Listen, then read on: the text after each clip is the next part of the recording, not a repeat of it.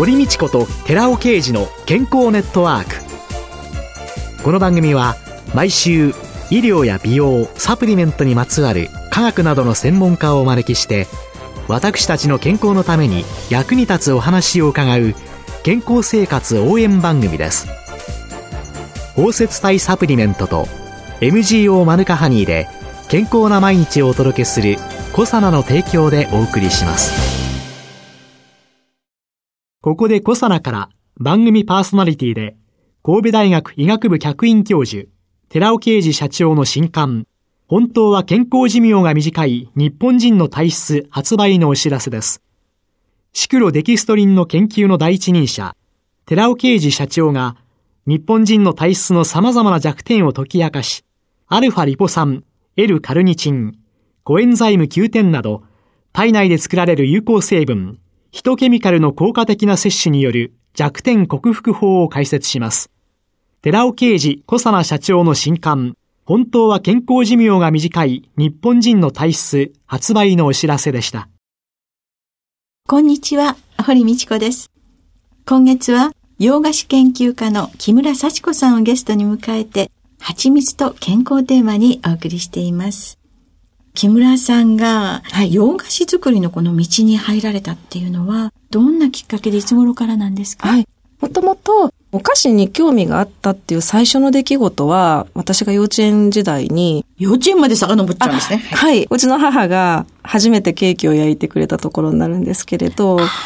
い。素敵ですね。はい。でも、その時にうちの家には何も道具がなくて、うん、うちの母親が割り箸を10本ぐらい束ねて、泡立て器の代わりにして使ってたんですよ。はい。はい、で、だから全然泡立たなくて、すぐ疲れちゃうし、だからそれを私がまあ代わりに、交代交代でちょっと手伝ったっていう経緯があって、でもなんかこうやっぱり手作りっていいなってその時にお母さんがやってくれていいなみたいなのがあったっていうのがまず一つで、で、その後、高校生ぐらいになった時に、料理教室に一度通ったことがありまして、初めて。その時にお菓子の講座を受けたんですけれど、私の出来が一番悪かったんですよ。あら。そう。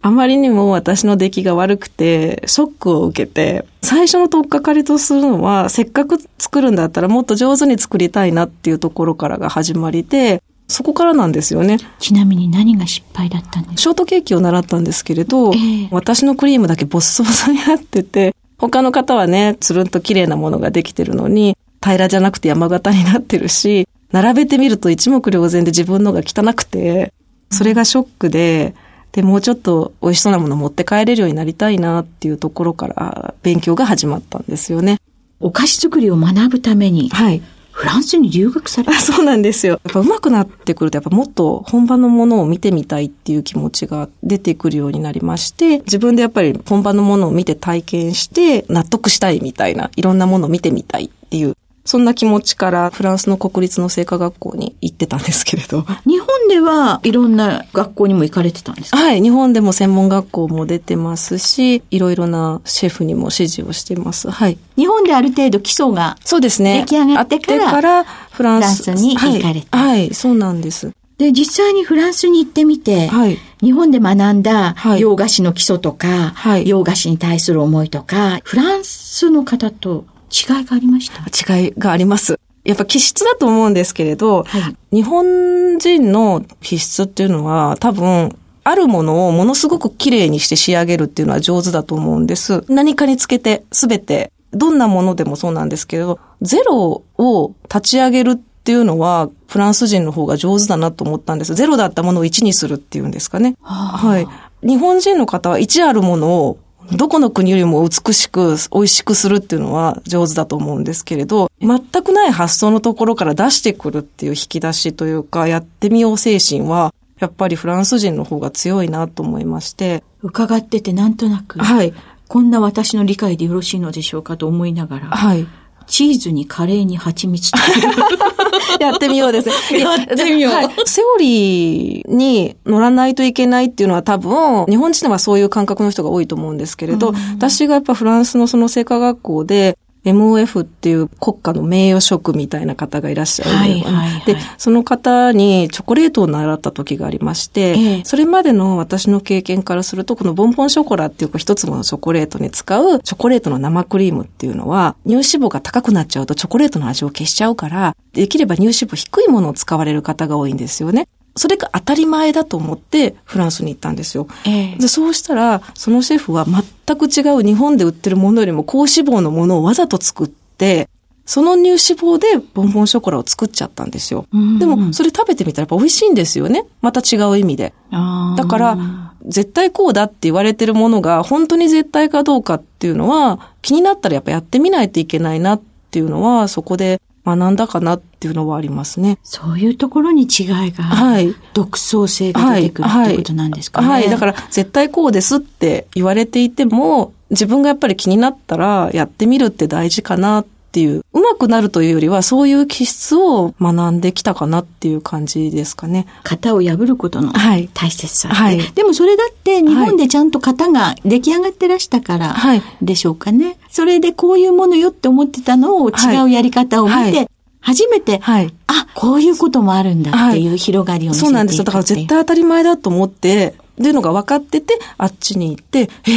当たり前だと思ったことの反対のことしてるみたいな。それが当たり前だってことを知らないで言っちゃうと、またそれ、こういうものでっていう驚きもないし、わ、からないですもんね、はい、日本で基礎が学ばれていたっていうのが、はい、とっても次の広がりを見せていった。はい。で、あの、蜂蜜との木村さんの出会いというのは、はい、東日本大震災後のことだったということなんですけれども。はい。これは、私自体は、蜂蜜というものはお菓子にはもちろん甘いものなので、それ以前にもずっと使ってるんですけれど、蜂蜜自体に目覚めたっていうのは、震災の後すぐぐらいで決まっていた講座がありまして、で、その講座に、日本蜂蜜マイスター協会の今の代表の平野の子さんという方が私の講座を受けに来られまして、えー、やっぱり甘いものでお菓子に切っても切り離せないものなので、私の講座に加盟してくださいまして、それでぜひお菓子にちょっと蜂蜜を取り入れるために、うちで学んでもらえませんかっていうことで、はい、はい、声をかけていただきまして、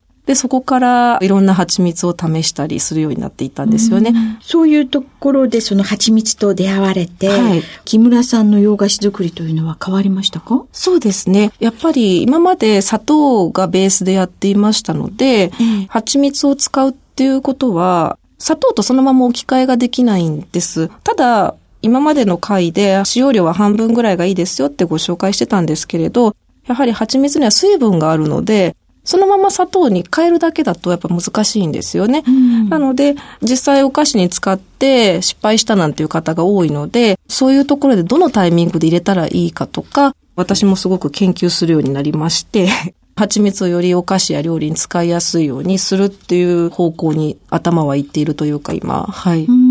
で、実際に木村さんは一般社団法人日本蜂蜜マイスター協会ですかね。はい。はい、ここで開講されている、はい、プロの蜂蜜スイーツ講座っていうのに開講されているんですけど、これはどういう？これは不定期で協会から依頼を受けまして、毎回違う蜂蜜をテーマに、はい、あの、教会の方からいくつか、だから私が逆指定度ではなく、教会の方からやっぱこういうの使ってみませんか、使って講座をしていただけませんかって言って、いろんなテーマの蜂蜜をいただきまして、で、その蜂蜜に合わせたお菓子をご紹介するっていう講座なんですよね。あらあら、じゃあ大変ですよね。はい、その蜂蜜の特徴を生かさなきゃいけないから。そうなんです。はい。だって多分、あの、皆さんも使い方がわからなかったりするので、まあ、これにこれが合うよとか、これにはこういうふうな使い方をしたらいいよっていう新しい発見としてまあ学んで帰っていただけたらいいなっていうような講座になっています。ああ、それはフランスで学んできた。いろいろなもの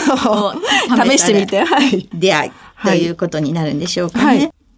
で、あの、木村さんのプライベートの、はい、じゃあ、蜂蜜生活っていうのはどんな感じですか？これはですね、毎朝蜂蜜を食べるっていうのが習慣なんです、実は。毎朝蜂蜜を食べる？はい。毎朝蜂蜜を食べるっていうのが習慣で、蜂蜜はブドウ糖と果糖がまあ主成分なんですけれど、脳の栄養になるのがブドウ糖なんですよね。で、朝一起きて、まあ、お目沢の代わりに蜂蜜を、その日ね、いくつか瓶を開けて、こう、匂いを嗅ぐんです。で、はいはいはい、で、その日の気分に合ったものの蜂蜜をスプーンいっぱい食べるんですけれど、で、まあ、目覚めを早くするっていう意味もあるんですが、これ、健康のバロメーターにもしていまして、いくつかこう瓶をポポポポって開けて、こう、嗅いでいくと、すっごい好きな蜂蜜なのに、今日これダメっていう日があるんですよ。この匂いちょっと今日きついとか。えー、で、好きな匂いがダメな日っていうのは、私ちょっとこれ調子悪くなるのかなとか。体調が良くない、はい、自分の兆し。はい。というのを、まあちょっとその嗅覚でチェックしてるっていうのがあって、まあそんなこと言いながらほとんど食べて遊んでるんですが、美味しいなと思いながら。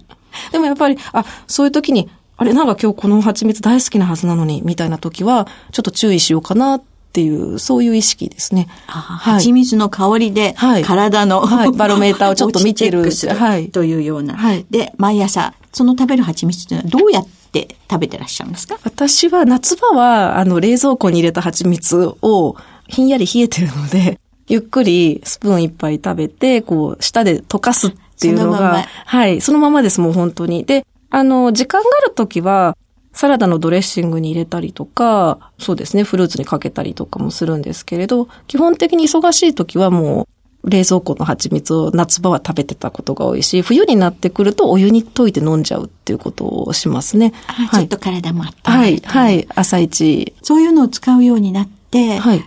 何か変わりました？そうですね。でもあの、やっぱり目覚めが早くなったと思います。私、朝食をやっぱり取る時間がない時が多くて、で、朝食を作る方が大変って思ってたんですね。時間がもったいないって朝起きて。なんですけれど、蜂蜜を取ることによって目覚めが早くなってるので、朝ごはん食べようとかっていう気になるんですよね。あの、動きが早くなるから、目覚めが早くなるからっていうんですかね。えー、なんでまあ、簡単なものでも、ちょっと作ってみようかなっていう日、まあ忙しいとなかなかそれもできない日は多いんですけど、そういう気持ちになりますよね、やっぱり。はい。じゃあまずは起きて、はい、夏場だったらひんやりした、はい、自分の、はい、その日にあった香りの蜂蜜を選んで、はい、舌の上で転がして、はい、ゆっくりとかします。はい。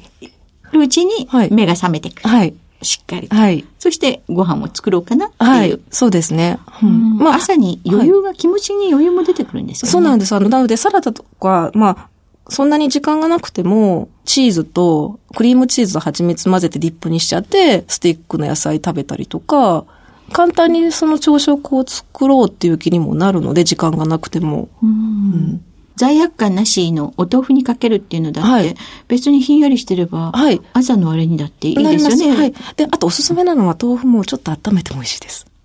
湯豆腐的なところに、少し温めた豆腐に、レンジでいいと思うんですね。え軽く温めてもらって、あったかい豆腐に蜂蜜をかけて、あそこになんか、あの、柚子の皮でもシャシャッと落としてもらうと、それはそれでまたちょっと高級なあったかいデザートになります。はい。なんかね、はい、本当に先入観にとらわれてるっていうのはね、はいはい、人生の中で損してますね。あ、ですか？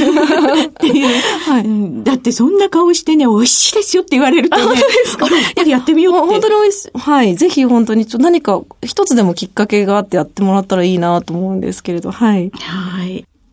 まあね、はい、あの、今月いろいろ伺ってきたわけですけれども、はい、あの、最後に、11月以降の、はい、あの、イベントの予定などがありましたら、はい、教えていただけますか？はい。11月か、10月まず31日に NHK のカルチャーセンター青山教室ですね。はい、で、ここで、あの、ガレット・デ・ロワという、あの、パイのお菓子をご紹介する予定です。で、同じく11月の7日にも大阪の梅田で同じ内容でさせていただく予定です。はあ、じゃあ、ね、大阪とかいろんなところに行って、はいまたいろんなものを広めていらっしゃるということなんでしょうか？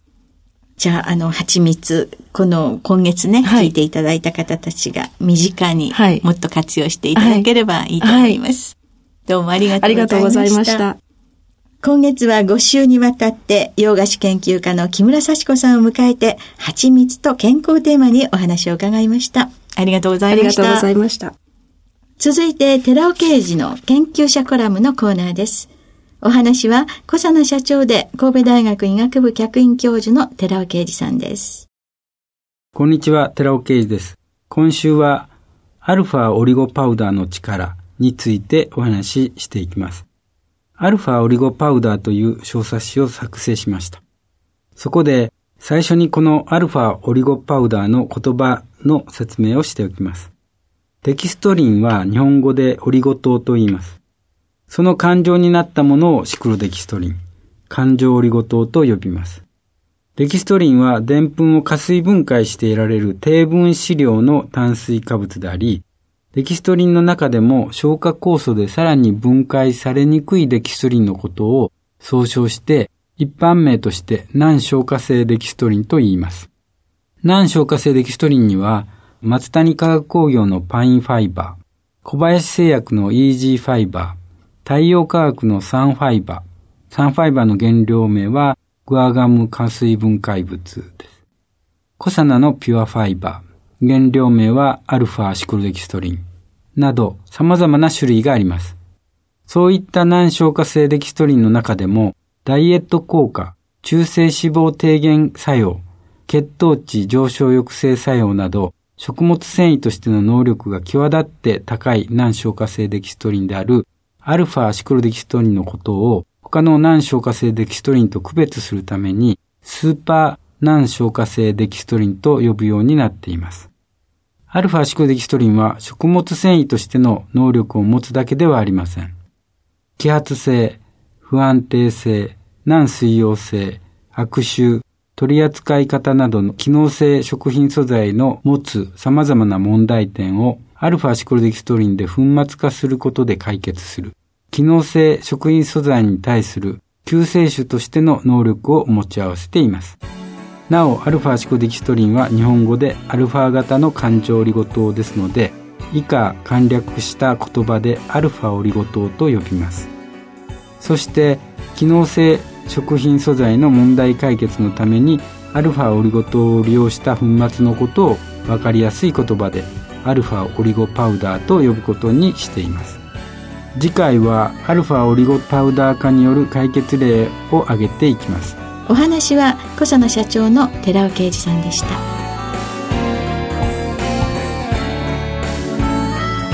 ここで小佐奈から番組お聞きの皆さんにプレゼントのお知らせです。優れた抗菌作用を持つ有効成分